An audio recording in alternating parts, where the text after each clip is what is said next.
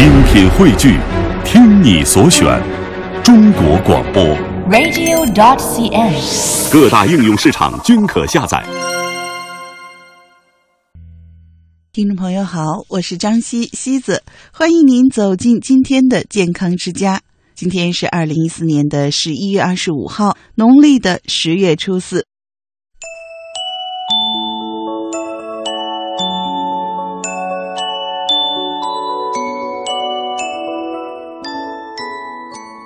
俗话说：“时间无情，它带走了青春，带走了活力四射的容颜。”但是我们也会经常看到一些老年朋友，虽然年纪大了，却依然是精神奕奕、笑容满面。是什么让他们一直保持了年轻的姿态呢？今天的健康之家，西子一开始和您分享三个秘诀，让老年保持年轻姿态。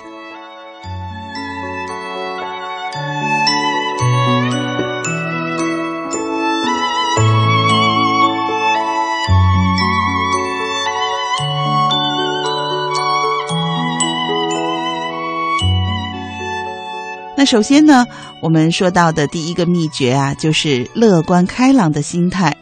正所谓笑一笑，十年少。一颗乐观开朗的心，就是年轻的秘密武器。除了乐观呢，他们还具有一点，就是安宁平静，拿得起放得下，遇事能安若泰山，不会被影响得过于厉害。所谓的宁静安详、乐观向上，其实就是一种幸福。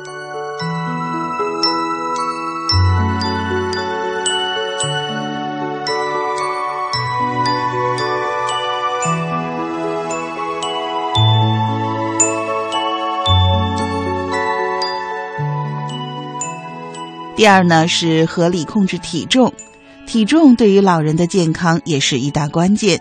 许多老年人虽然年岁已高，却依然保持了青春活力，保持正常的体重可是一个秘诀。身体不能太胖，也不能太瘦。太胖的话会造成身体各个脏腑的负担加重，加快各种器官的损耗，所以呢，也会气喘吁吁或者病病殃殃，哪来的活力呢？太瘦的话，弱不禁风，经常生病，也谈不上活力了。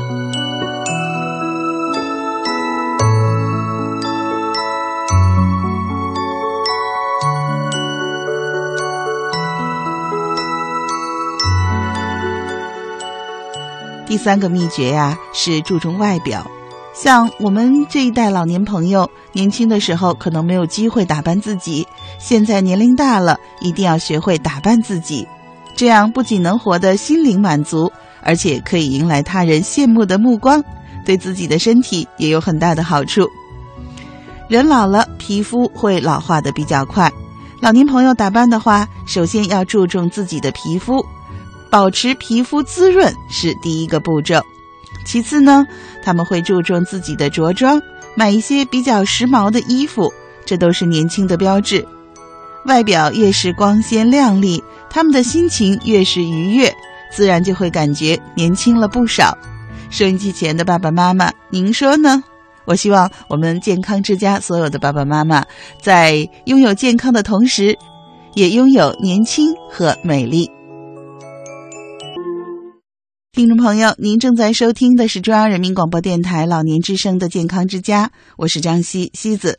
在今天的节目当中，我们为您邀请到全国肿瘤防治办公室戴敏教授来到节目当中，和我们聊聊生活方式和肿瘤发生的关系。一起来听林燕对戴教授的访谈。这也是世界卫生组织呢一直很推荐的四大健康基石之一，就是心理平衡，嗯是保持健康，也是预防癌症一个很重要的方面。嗯，那您给我们再呃把它补全了。呃，他推荐的四大健康基石，除了心理平衡，还有哪些？您给我们把它这个给我们稍微的补充一下。嗯，，对，呃，第一个就是戒烟限酒，嗯，对，合理运动，平衡膳食，哦，对，心理平衡其实我们都涉及到都涉及到了。嗯嗯，这是保持健康的四个方面，嗯同时也是预防癌症的四个方面。嗯，其实，在这个四大基石里，心理平衡还是占有它的一席之地的。很重要。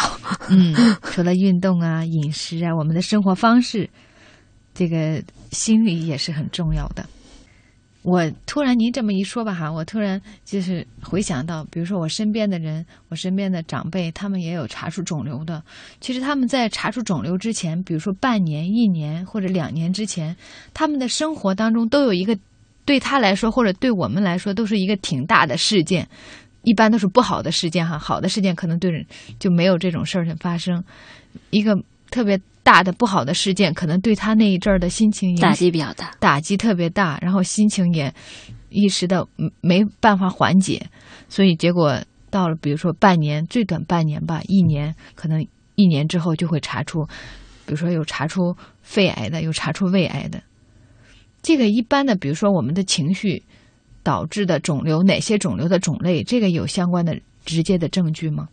呃，这方面没有。嗯嗯，实在话是没有。嗯，对，其实这个呢也是一个观察到的现象。嗯，但总体的应该机制来讲，应该也是，还是说受到这些打击之后，他整体的身体状况，包括免疫系统、代谢系统一个方面，可能就会走一个下坡路。嗯，就会出现一个越来越低的一个状况。嗯，那么他自己身体潜在的一些危险。不能说他没有受打击之前就没有这些潜在的危险，应该是受打击之后，这些潜在的危险就爆发出爆发出来了，表现出来了，对表现出来了。嗯，所以可能才导致呢这个肿瘤啊，包括其他慢性病的发生。嗯，这个情绪的问题是对整体肿瘤和慢性病都是有影响的，这是大家观察到的现象。嗯，但是呢，从科学的这种研究来讲呢，还没有那么明显的一些一些证据。因为有些人，就比如说遇到这种呃大的事件，他可能可以一个比较正确的态度、积极的态度去对待，可能也不一定就会有这种情况出现。嗯，正好身体有这潜在的危险，对，遇到这一个。事件一个不好的负性事件，对，有点像是诱因性质的，对，对，就把它给激发出来，表现出来了。对，但它不一定是直接的致病因素。嗯嗯，可能是它一个触发、触触动了它哈。对，嗯，我们我知道我们肿瘤医院啊有一个特色的体检，就是防癌体检。以前我没有参加过咱们的活动的时候，我对这个挺陌生的。您给我们讲讲，就是这个防癌体检和普通的体检有什么相同的地方，有什么不一样的地方？嗯嗯，这个呢，呃，其实嗯特别好理解。普通体检呢，它就是对你全身做一个全面的，嗯，很简很很很简单的一个从头到脚的一个检查。嗯。嗯，对，很简单。嗯，所以说呢，呃，各个方面都能照顾到。但各个方面都不细致，嗯，而防癌体检呢，它就是针对肿瘤，嗯，针对肿瘤的发生、发展、临床治疗一个整体的专业化的这个体检，嗯，所以说呢，防癌体检主要就是为了早期发现肿瘤，嗯。嗯，早期诊断肿瘤，就是从肿瘤的角度来出发的，而普通的体检就是一个就是全身的一个普通的一个体检，所以这个呢是很很简单的一个。定义上的说明吧。嗯，它一般的话，这个体检包括哪些项目？跟我们的普通的体检肯定项目不一样吧？呃，肯定差别还是挺大的。好多人都觉着说，我都参加普通体检了，我们不用参加防癌体检了。完全不是这样的概念。防癌体检几乎所有的检查指标。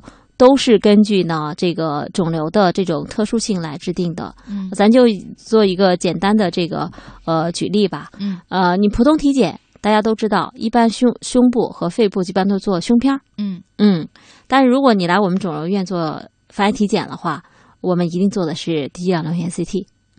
因为只有低剂量螺旋 CT 才能发现呢肺癌或者肺肺癌的癌前病变和肺结节之类的这样的东西，而胸片是完全起不到这样作用的，这是有完全的研究是来来确定的。嗯，所以说呢，呃，对于肺部的这些疾病，我们是用的低剂量流线 CT。嗯，而在别的像大肠。嗯，像这种消化道的这种肠的这种疾病，可能在普通体检里边呢，呃，就是做一个超声，嗯，做一个其他的一般的检查，最多做一个粪全血或什么的。在我们这儿很可能就需要做一个肠镜，嗯，嗯做病理之类的这样一个东西，所以全是针对癌症专门的这种癌症和癌前病变的专门的体检。但是每个人和人之间，每个人做的项目是不一样的对，嗯这个怎么确定呢？啊。这个呢有这样几个原则，嗯，首先呢我们要看这个人基本的情况，就是你的年龄、你的职业、你的胖瘦，嗯，然后你所接触的相关的这些危险因素之类的，嗯，我们大概判定出来你是不是确实是具有某些呃高度的危险因素的这种携带者。比如说你吸烟的跟不不吸烟的，你的检查项目就是不一样的。嗯，就大概这样的。年呃中老年人跟年轻的，他检查的项目也是不一样的。嗯嗯，这是一个方面。然后再一个呢，就是呃呃，你家里有没有人得肿瘤？嗯，家族史，家族史太重要了。有的人肯定有家族史的，肯定就要检查的多一些；没有家族史的就会少一些。另外呢，就是以前有没有得过其他的疾病？嗯，以前有些人就得过其他的癌前的病变，就比如说刚才我们说的，有些得过呃慢性肝炎的。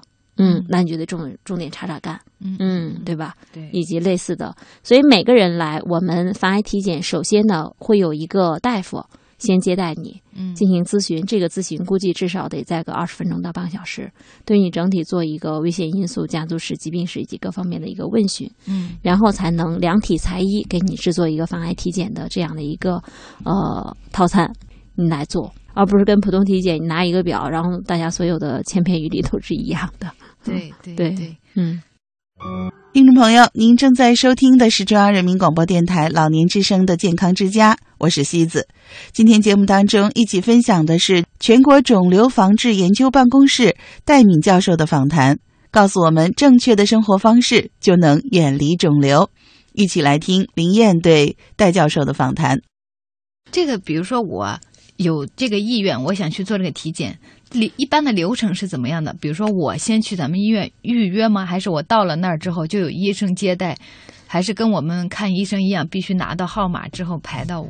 呃，到我们医院来讲，因为我们医院比较比较特殊一些哈，嗯这个发现体检每天人还是比较多的。嗯首先呢，你还是打预约电话，嗯嗯，稍微约一下。但比起来临床的，就是门诊的那种预约，还是要好多了。嗯，嗯对，基本上是，呃。应该是一个星期之内能够约到见见大夫。嗯，对，你在你约定的时间呢，然后先先到那儿去见大夫，嗯呃，见大夫，然后大夫就会给你各方面的这种咨询，嗯最后就建议你做哪些项目。嗯如果你同意的话，然后那个呃就可以做相关项目的一些检查。嗯有些项目呢是当天可以做，有些项目呢可能就要再预约一下，嗯比如说低氧流源 CT。比如说肠镜，就这些，嗯可能都要很有很多准备。但呢，呃，当天基本上都能够知道预约上，然后以后哪天再来做。嗯，嗯，最后然后大夫再给出一个综合的评估总体的有一个防癌体检报告。嗯嗯，对，这个还是真是没有做过哈，光这么一听还是挺挺长知识的哈。嗯，比如说哪些人群，比如说哪些职业年龄段的，您建议我们有必要做这个体检？比如说我们第一次做了个体检，大概的间隔需要多长时间再去做一次呢？OK，呃，体检的人一般呃至少这三类人，嗯，然后呢，还是建议大家去做一下防癌体检。嗯当然，大部分也都刚才提到，首先，呃，有家呃癌症家族史的人，嗯嗯，很建议你，如果以前从来没做过，现在马上赶快去做，这个我还是很有必要。嗯这个我插一句哈，这个癌症家族史，比如说是直系的还是隔代的？比如说我我的就是我我的父辈有有这个癌症，我必须去做，嗯还是比如说我爷爷我爷爷的爷爷，我知道我们家有这个嗯、呃家族史，嗯、呃，至少三代以内的吧。哦、嗯哦，对，再远的可能一般也记不太住了。嗯对，嗯至少三代以内知道有的，嗯，直系亲属，嗯，嗯旁系的基本上不用不用特别算，直系亲属有的，然后呢都要考虑有这个家族史，我根据年龄段，我知道我的上一辈有这个家族史，但是我现在很年轻，我二十多岁也需要去做吗？呃，二十多岁那就得看就是你那个家族史是什么样的家族史了。如果是消化道的，那就可以晚一些。嗯，对。所以还有下一个呃标准，就是看你是否具备一些这种危险因素。其中第一个就是你这个年龄，嗯，对，太年轻的，呃，就刚才您说的这种二十多岁的，可能现在还没有必要去做这种什么肺啊、什么消化道的这种呃防癌体检，嗯。但是呢，有可能必要做一下这种嗯宫颈的这种检查，嗯，对，尤其是已经有了性生活的，嗯，嗯，对，结了婚的这种二十多岁的，嗯，还是要做一下这个呃这种嗯。就是生殖系统的这些这些这些检查吧，嗯，宫颈的是表现宫颈的是比较年轻，年轻。对嗯我我们甚至见过二十多岁宫颈癌的，嗯，对对，我知道这个嗯乳腺的发病也是越来越年轻。对，乳腺呢可以在三十岁以上，嗯，嗯，二十多岁比较少见，可以在三十岁以上再做防癌体检，但其他的像像肺啊、消化道这些，可以在四十岁以后，甚至再晚再稍微晚一点，嗯，这是一个年龄因素。嗯另外呢，就是呃，吸烟的人、喝酒的人，然后或者是职业方面接触有毒物质的人，这些呢，我们就叫做这种高危人群，对危险因素的这些人群，这是要很建议去做防癌体检的。嗯，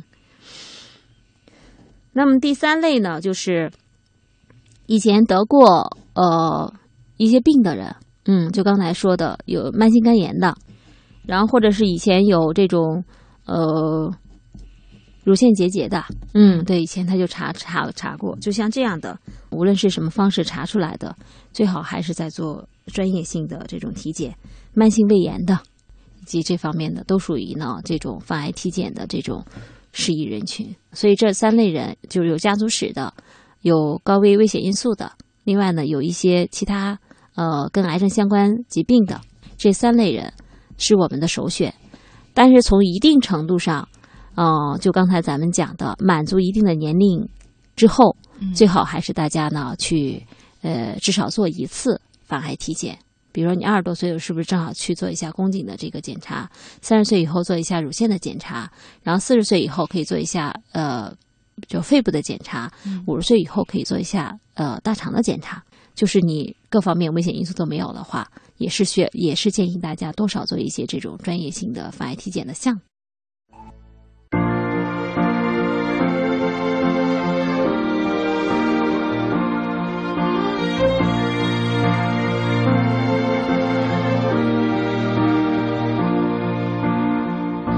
愿我手下的玻璃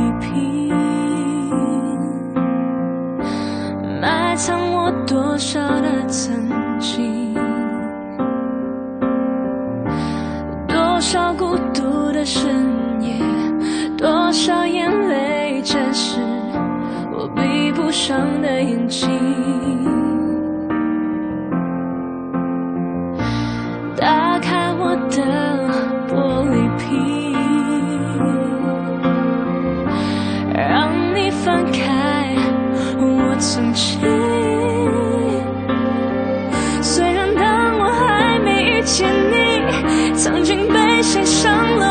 心，至少现在。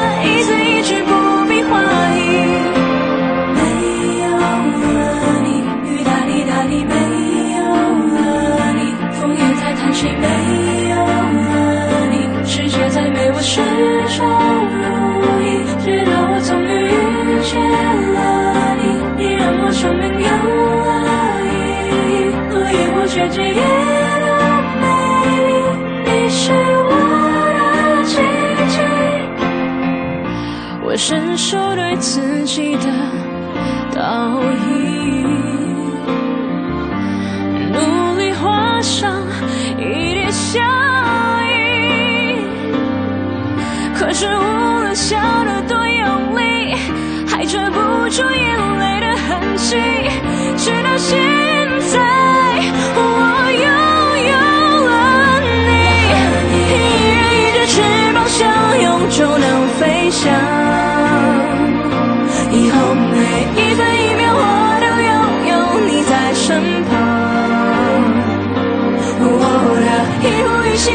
想着你，不能三言两语就清晰，反正一哭一笑都因为你，我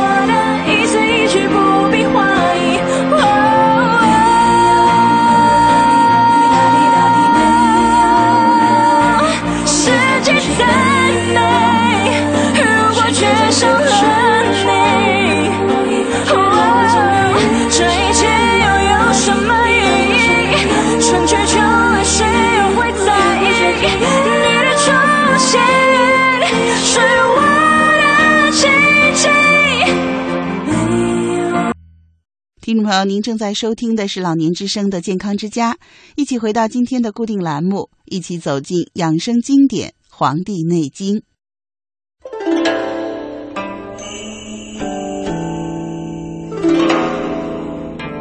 中国人两千多年延年益寿的秘诀，天人合一思想的集大成，尽在《黄帝内经》。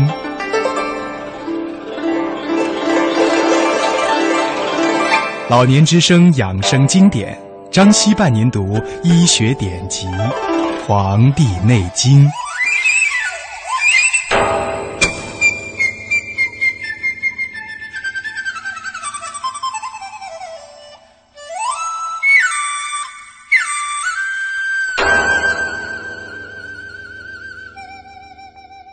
听众朋友，您正在收听的是中央人民广播电台老年之声的健康之家，我是张希，希子伴您一起读中华养生经典《黄帝内经》。今天我们一起来分享的是《素问》第四十六章《病能论》的第四个小部分。首先，一起来分享原文。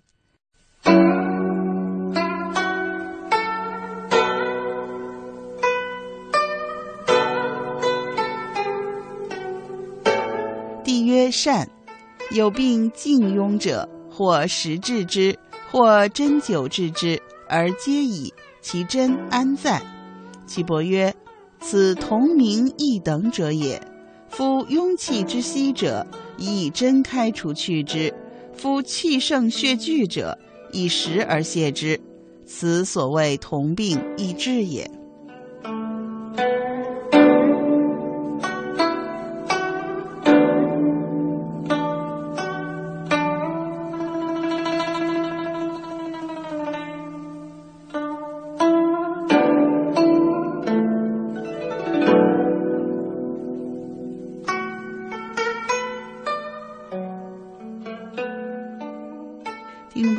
正在收听的是中央人民广播电台老年之声的健康之家，我是张希，希子伴您一起读中华养生经典《黄帝内经》。今天我们分享的是《素问》第四十六章《病能论》的第四个小部分。皇帝首先呢夸岐伯说前面的病症让他很明白，说很好，然后呢接着开始发问。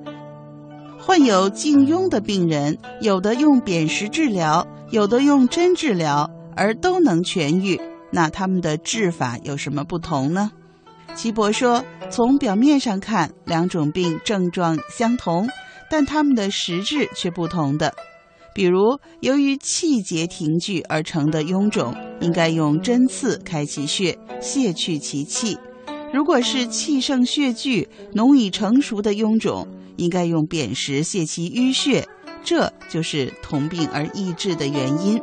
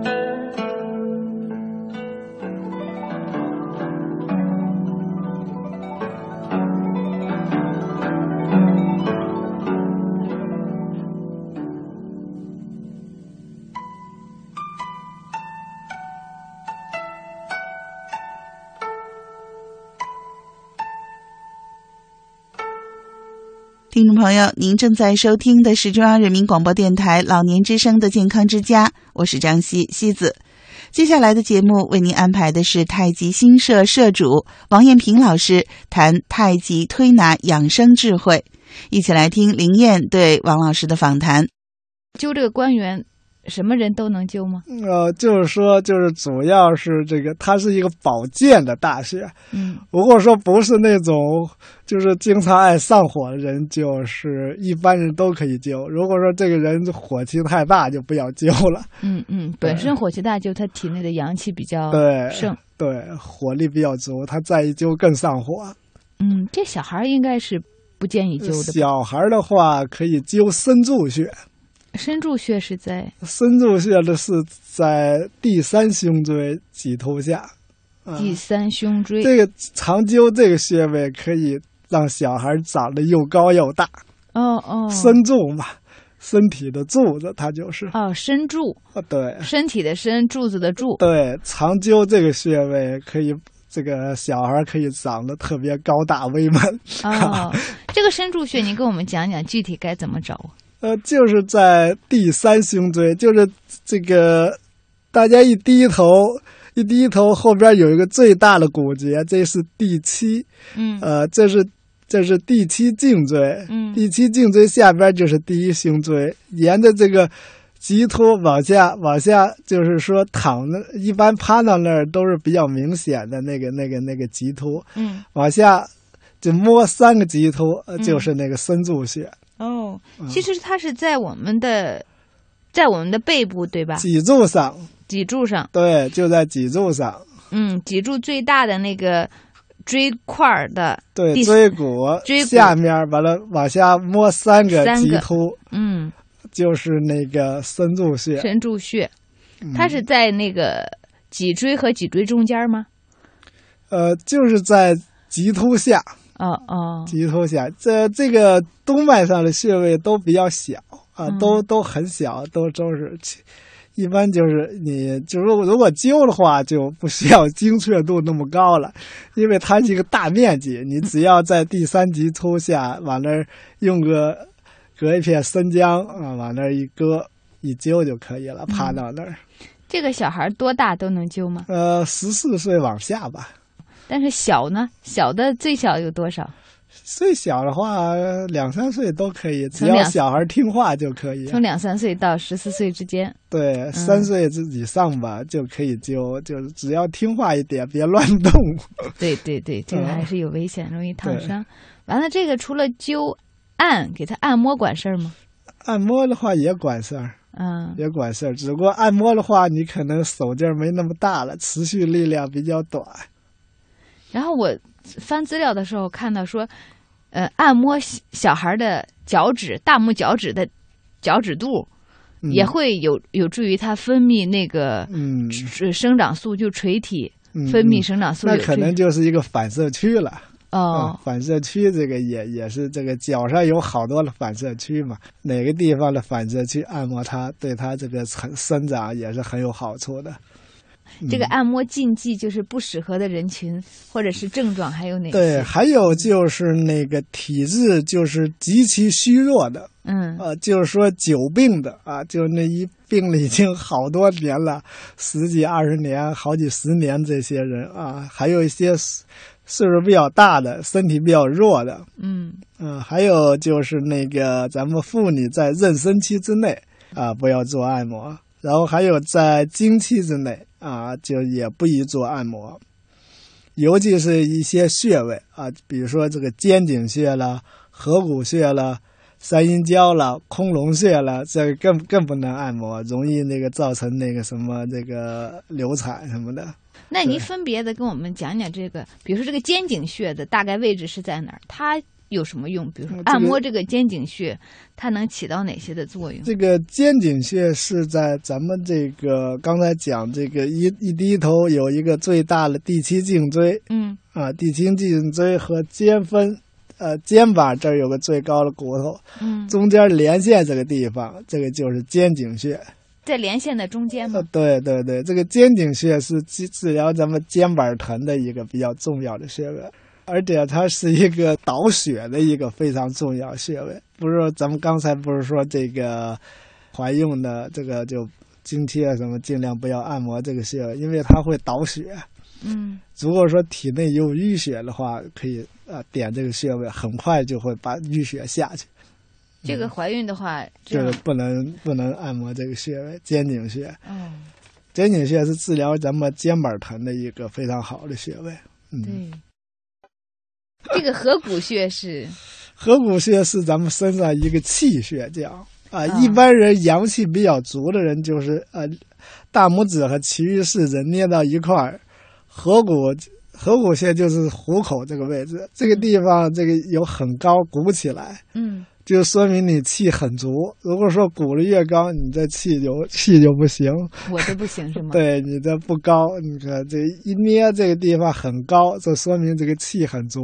嗯如果说一捏都是瘪的啊，嗯这说明这个人元气不足，阳气不足，就说明这个合谷穴啊，这个合谷穴这个也是一个是个非常大的穴位，嗯在中医里面讲叫叫这个口面合谷收啊，也就是说我们只要是口啊面上的一些呃病啊，不管是各种病啊各种症状，它都可以治疗，都可以起到缓解的作用。按这合谷穴。对，比如说牙疼，对，我正想跟您请教牙疼，因为我那时候长智齿牙疼，嗯，然后我从从就从网上找资料，说让我摁虎口会嗯缓解这个嗯牙疼。现在明白就是在摁这个合谷穴。对对，嗯，呃，这个牙疼啊是摁对侧的虎口。哦啊，哦，比如说我左边牙疼，那你就得摁右边的按合谷。右边的哦，哎，这叫中医里边都叫左病右治，上病下治。嗯啊，我们的牙疼在上边，我们去按这个合谷，这就上病下治；左病右治，我们在左边疼，我们按它的右边，嗯，这样的话就平衡了。哦，看来我当时摁的还是有问题的，这个左右没有分清楚。呃，这个呃，除了牙疼之外，它还这个呃，还有这个，比如说面瘫。嗯啊，嘴歪眼斜，啊，还有什么鼻炎啊什么的，反正只要在咱们咱们脸上的这个症状，它按它都有效，而且合谷穴还可以起到麻醉的作用。比如说你要这个鼻子什么啊，你要给他给他治疗什么鼻炎了什么的，你要给他扎针往鼻子这儿，那会比较疼的。嗯你给他先扎一针合谷，嗯，他就他就感觉不会那么疼了，起到麻醉镇痛的作用的是，这个也是麻醉整个的面脸部。对对，嗯。镇痛的作用给他，哦，相当于这个这个这个麻醉剂。这个比如说，没平常没有什么症状、没有什么病的时候，摁这个也应该有保健作用吗？呃，这个保健作用不是很大。啊、哦咱们刚才讲了关元穴，啊、是一个非常大的保健穴位嗯啊、然后另外一个是足三里，啊，足三里是一个补中益气的非常好的保健穴位，没事就可以灸灸足三里。灸足三里。嗯，啊。这个足三里怎么找？你给我们讲。这个足三里的话，就是在咱们外七眼，嗯，呃，外七眼往下三寸的位置，外七眼往下三寸，三寸是四个手指。呃，四个手指，然后再外开一横指，也就是一寸一横指的位置。外开是就是说，这是这是外七眼嘛，嗯。然后那个下来三寸，就是四个手指三寸，然后再外开一横指，就是往腿肚子这边开。呃，，对，嗯，对，然后外开一横指，就是一个手指的宽度。呃，就是一大拇指的横指嗯。是一寸，嗯，一大拇指的宽度，呃，对，就是足三里。嗯。这个穴位对于日常保健是一个非常好的穴位，没事儿就可以隔姜灸，嗯，隔姜灸，嗯。就是没事儿的时候，我们可以灸灸我们的关元，灸灸我们的足三里。听众朋友，这里是中央人民广播电台老年之声的健康之家，我是西子。在今天节目当中，西子为您安排的是太极新社社主王艳平老师谈太极推拿养生智慧，一起来听林燕对王老师的访谈。我还有一个，比如说你刚才说到脸部哈，比如说我们感冒或者轻微的鼻子不通、鼻塞的时候，这时候有没有什么穴位或者也可以按合谷穴，只要是咱们在鼻在在脸上的这些症状，按嗯合谷穴都管用、啊啊。比主要如果说这个流鼻涕、鼻塞，还可以啊，能按摩我们后边的这个风池穴。风池穴是我们头后边这两个凹陷的地方，是不是？对嗯，对，就是说这个在我们的后脑勺下边，完了两旁有两条大筋。嗯啊，两两根大筋和后脑勺外侧交接这个部位就是分池穴。嗯啊，对，所谓的分池穴，就是因为它管啊分嘛，分聚到这个地方，就像一个池子一样，就叫分池穴。嗯呃，所以说这个地方脖子是很容易这个啊着凉的，受风的。啊，为呃，所以说这个分池，然后分分池中间是分府，啊，这个地方脖子就是是一个相当于就是一个散热器吧，否则的话，从这个咱们咱们这个这个下边上来的气啊，就是说从从从我们的这个啊下边的动脉，从会阴啊一直上来，这个气是很热的，很热的气从督脉上来之后，如果说在脖子这儿给它要降温一下，嗯相当于一个降温器，然后再到我们脑髓，它才不至于把我们的脑髓烧坏。所以说这个地方是凉的，很容易受风的。所以说一到咱们秋天、秋冬之后，人们习惯戴一围脖嘛，戴一围脖之后，你就感觉不是很冷了，是吧？嗯，这就是这个原因啊，这这个原因。看来天冷了之后，我们要带。对，如果说你呃，如果说你的这个阳气不够足的话，最好带一围巾，否则的话，这个地方是很容易受凉的，嗯因为它就是个降温器。因为在咱们人体的这个气啊，经络学说里边啊，是叫后升前降，就是气从后边的督脉上来，然后到我们的百会啊，嗯然后从任脉再下来，上来的气是很热的，嗯呃，督脉的阳气，然后下来，通过到了这儿之后给它降温一下，否则的话把我们脑髓就烧坏了。嗯